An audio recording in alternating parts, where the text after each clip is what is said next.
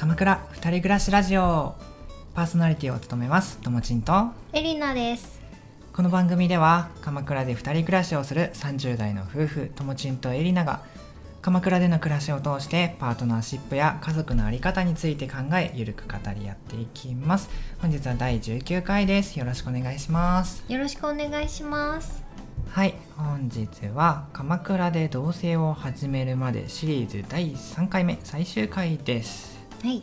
前回はえっと2人はどうして鎌倉へ同棲前のお金の計画物件が全然ないどうしようの3本立てでお話ししました。でツイッターでですねえっと2つほど感想をいただいたので紹介します。はい。はい、まず1つ目がみっくんアットカラビナ FM さんからでパートナーとの同棲を考えているので予算感や事前に考えておくべきことすごいためになりました。お二人のキャラクターがどんどん見えてきてより楽しく聞けるようになってきてます。わらはい。笑って何なんだろうっていう。はいいつもありがとうございます。はありがとうございます。はい、もう一つがい。トークアフタートークさんで、こちらはこれ聞くと大船に住みたくなる商店街いいですねそして乾燥機付きドラム洗濯機とクイーンベッドの置ける部屋という考え方とても大事だと思いました。めっちゃ参考になると思う。これから同棲始める人には聞いてほしい。キラキラ。うん。って感じね。はい。ありがとうございありますがとうございます。うん。それぞれがねこれからどんな暮らしをしていきたいか、うん。どんな生活をしていきたいかっていうことを考えて家電だったりうん。家具とか選んでそれに合う部屋を見ていくっていうのも大事だなって私たちは結構思ってうる、んそうだね。そこが合ってたから、そこがずれずにいったから割と今もこうなんていうのストレスなく快適に暮らせてるのかなっていうのもあるかな、そうだね。今の家満足度高いかな、うんす。ねうん。おすすめですこのうち。ははい。いでですねはい本日はそのラスト3回目なんですけれども今回も3本立てでいきます1家具家電を買う。2つ目電気ガスインターネット引っ越し業者を決める。そして最後3つ目引っ越し当日について話していきます。はい。ではエリナちゃんどうぞ。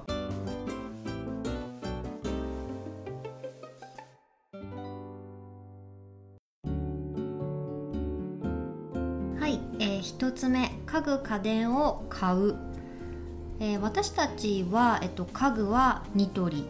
うん。家電は、えっと、一部だけ、うん。えっと、全部新品で買うと予算オーバーになってしまうので一部だけメルカリで新中古みたいなのを買ってあとは、えっと、ヨドバシのアウトレットうん。で購入をしました、はい。でまずは家具の話。うんからしようと思うんですけれどもうん。最初私たちはインスタで割とこういうのは情報集めをしていて、うんうんその時に結構出てきたのがその IKEA うん。の家具だと、特にベッド、うん。引っ越しの時に困るみたいな、ねうんうん情報が結構出てきてなので IKEA メインで家具を探すっていうのはやめたっていうところが、うん。あるよね。うん、そうそう引っ越し業者で結構 IKEA のベッドだとなんか解体するのはちょっとみたいな、ううんちは IKEA はやってないんですよ、みたいな。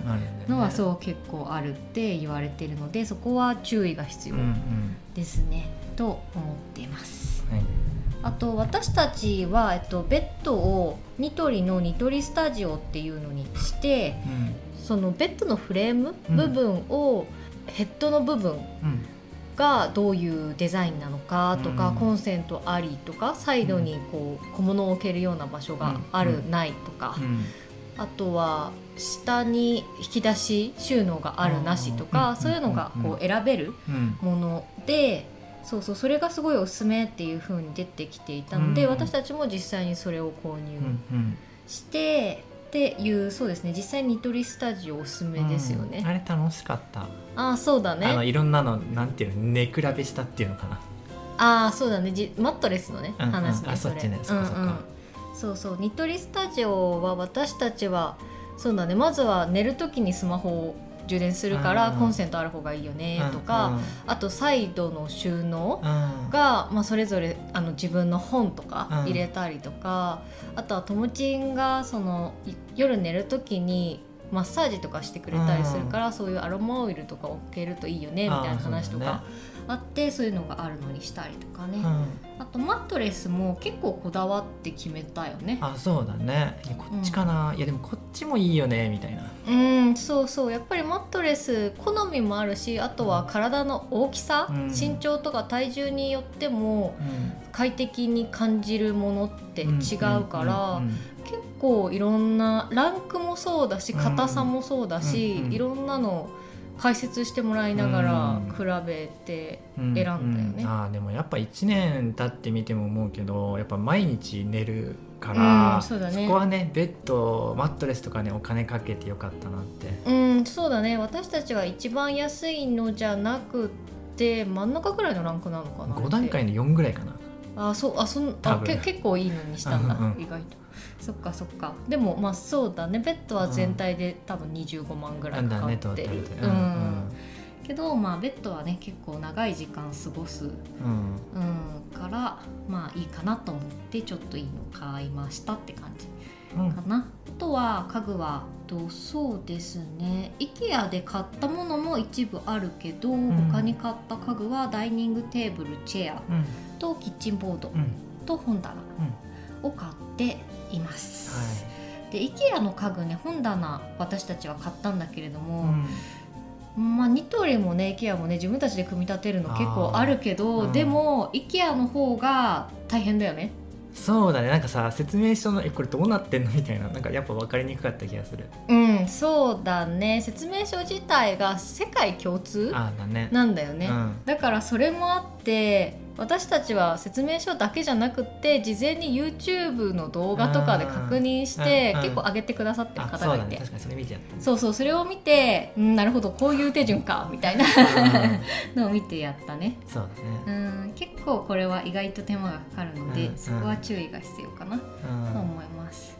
あとは家電は、えっと、ドラム式洗濯機、うんだけ、えっと、メルカリで新中古を買って、うん、あとは、えっと、川崎に神奈川の川崎にヨドバシのアウトレットがあったので、うん、そこで冷蔵庫とエアコン、うんうん、ガスコンロを買いました。はいお金を抑えたい方、予算を抑えたい方にはアウトレットはおすすめだね、うん、そうだね。一回そこ見た後ビッグカメラも行ってみたけどあやっぱこっちのアウトレットのヨドバシがいいねみたいな感じになってて、うん、そうだね。それぞれちょっとずつ安いし、うん、あと型打ち？ワンシーズン前のとか売られてたりとかするので、うん、そういうところだね。ちょっとずつ予算を抑えていって、まあ、どうせスタートの時ってていろいろお金がかかるので、うん、2人のストレスになりすぎない程度の予算で実現可能なラインをね見極めていって気持ちよく同棲スタートできるようにねね、うん、うん、するっていうのをすごい大事かなと。そうだね、うん、います、うんうん、それで言うと私たちは本当最低これないとダメだよねっていうその冷蔵庫洗濯機とかを揃えて、うん、あのダイニングテーブルチェアとかはちょっと後回しにしてみたいなね。そうだね後回しにしたね。私たちの場合はやっぱり家電とかもね冷蔵庫、洗濯機とかも買わなきゃいけなかったから、そうそう決めて買わなきゃいけないものが多かったので、とりあえず最初は必要最低限のものを買って、後からそうだねダイニングとかは買ったね、いやなんか懐かしい。最初床で生活してたのが床でとか言ってそれ何もない人たちみたいな感じだけどいやローテーブルはあったんです、うん、ローテーブルあったけどでも冷蔵庫と炊飯器がまあほぼ床に置いてあるっていうねあいや冷蔵庫はあ違う冷蔵庫は床に置いてあるよ。電子レンジだった。うんそうだね。その後に、うん、そっかキッチンボード、うん。うん、あなんかその徐々にこう QOL が上がっていく感覚も楽しかったなっていう。あそうだね。自分たちでこう、うん。うん、作り上げていくっていうかう、ね、うん、生活が徐々に変わっていくっていうね、でもそうそう。まあなんか後々そういう家具家電、ランクアップしていくことはできるので、まずはコスパの良いもの無理のない範囲で始めるっていうのがおすすめ。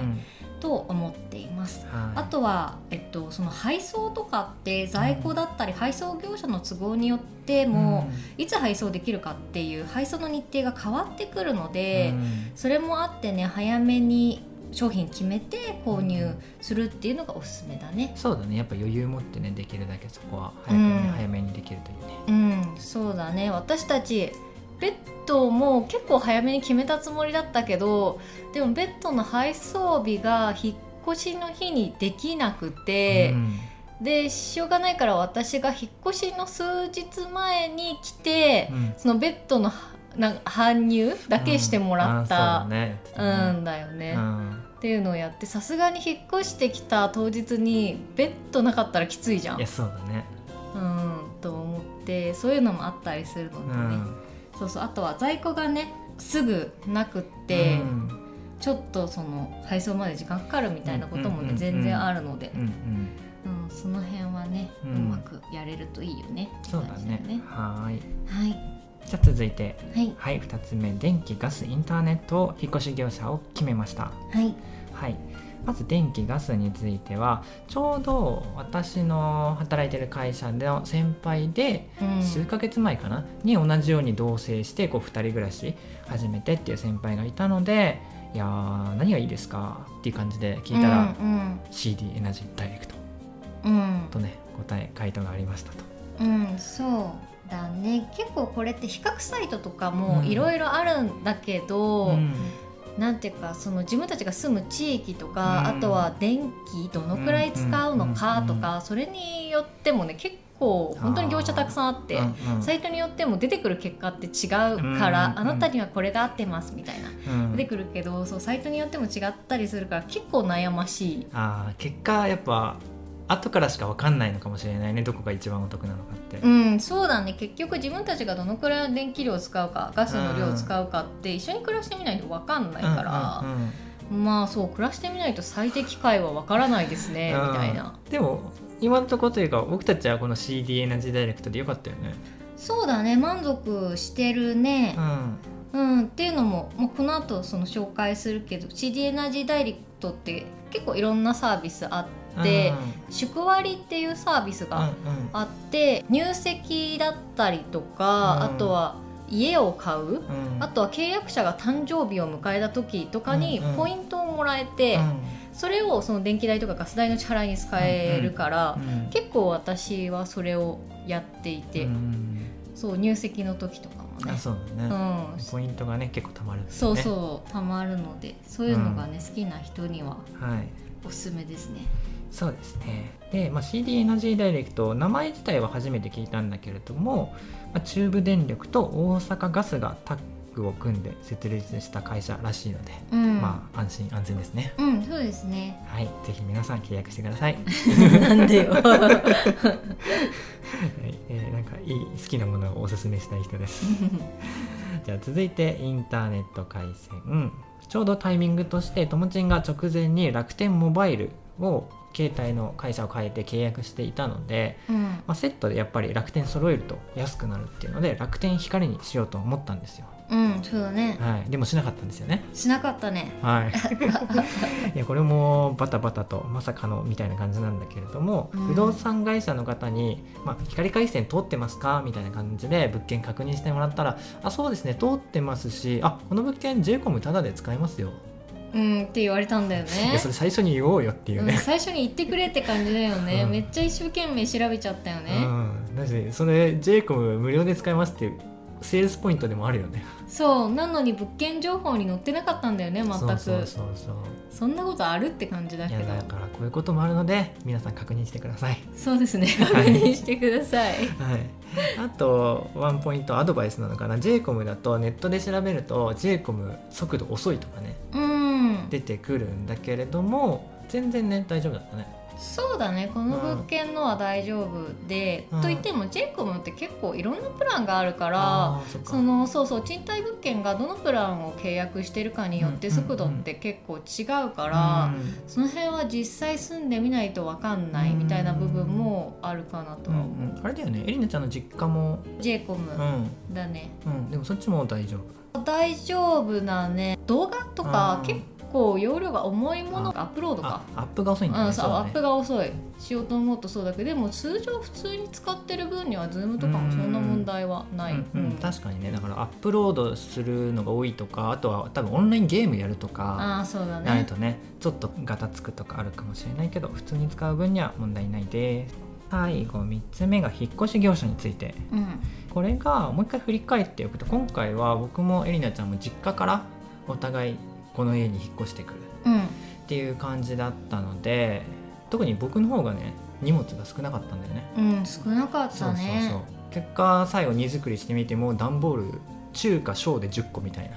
うん感じだったね。だからこれだったら全然引っ越し業者いらないよねっていうね。うん、そうだね。うん。だから宅急便で送るか郵便局で送るかすればみたいな。みたいな話もありつつ、この時も会社の先輩に聞いたら「暮らしのマーケット使ったよ」っていうふうにうね、ん。教えてもらってう、んうん。調べてみたらあこれ良さそうじゃんっていうね。うんそうだね。うん。ざっくり言うとメルカリに例えていいのかな？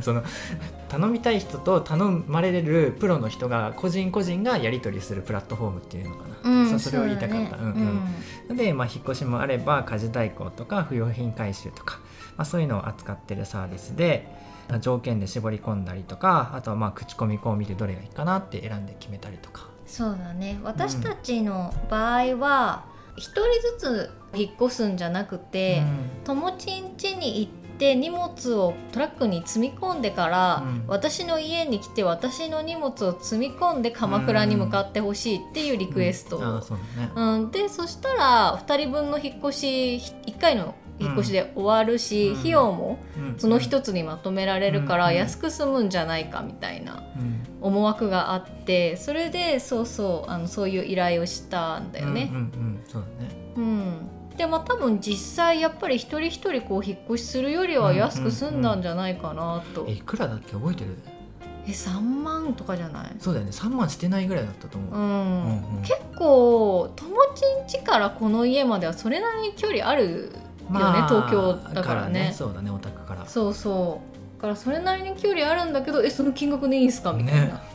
うん、でもまあただ私の家って友達の家から実家からこの鎌倉に来るまでのある意味経由地というか、うんうんそうそう途中でこう、まあ、通ろうと思えば通れる場所うん。ではあるっていうのもうんうんあったかなとは思うんだけど、うん確かにね。そうそして2人ともそんなに荷物は多くない。そうだね。エちゃんもまあ段ボール10個プラスちょっと家具家電って感じか。そうだね。そういうものがあったからちょっと多かったけど、うん。でもそんなに、うん、荷物は2人とも多い方じゃなかったから、うんうん。引っ越し屋さんの作業とかこの鎌倉の家で下ろすのも30分多分かかってないよね、うん一人だったけど、うんうん。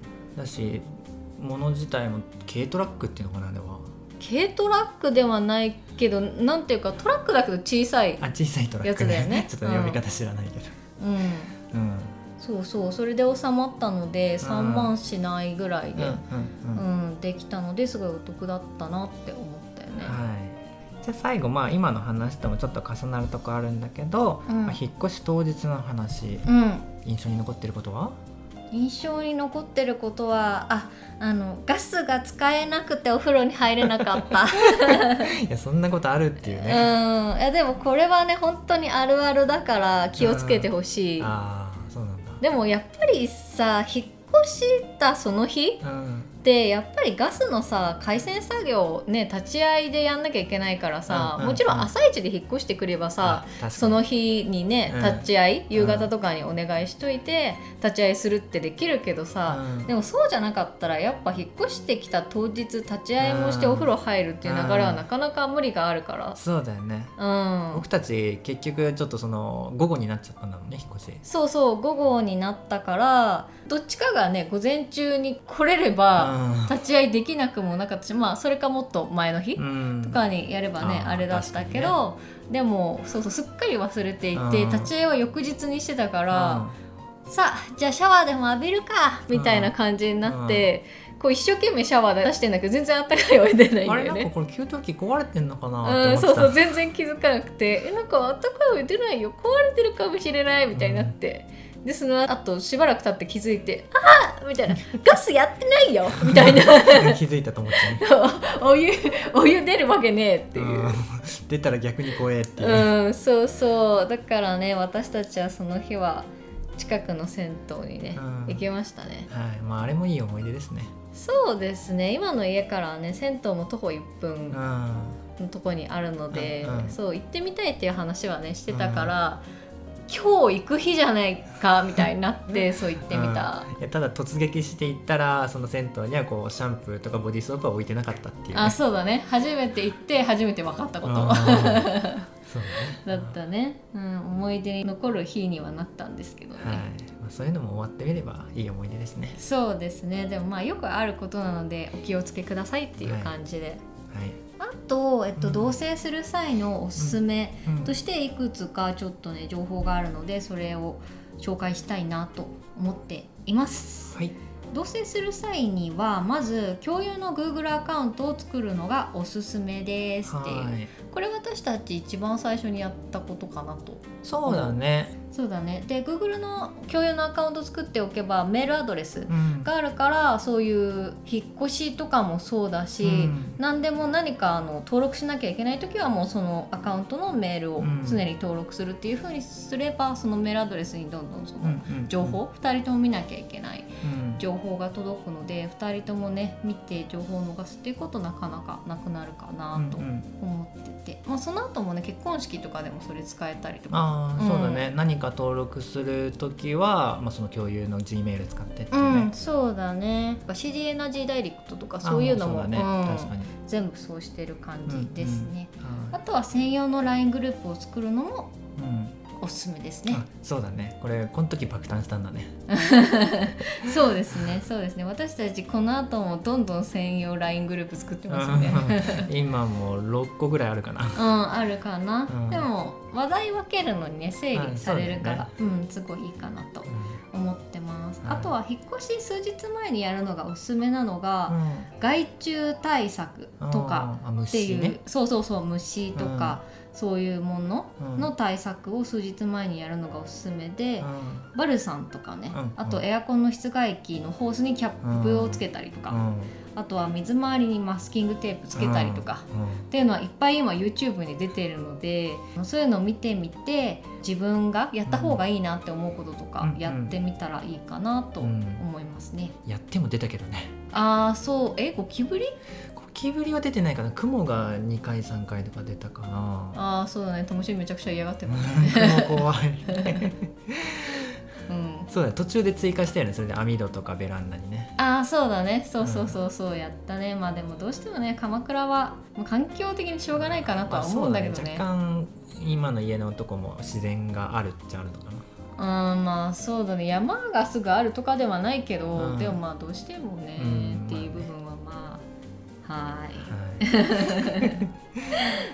あと同棲の日の1日目に、うん、私たち寝る前に動画を撮ったっていうのがあって、うん、同棲1日目チャンネルですみたいな感じで撮ったっけ？あれは同棲1日目チャンネル。うんっていう。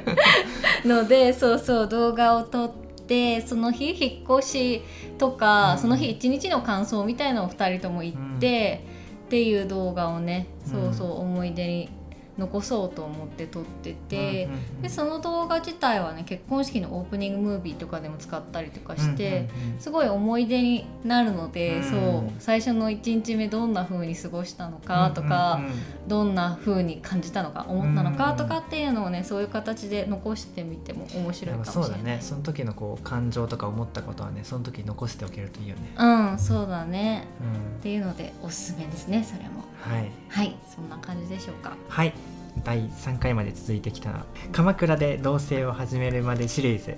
はい、はい、以上です。はいありがとうございます。ありがとうございます。楽しい同棲をご準備頑張ってください。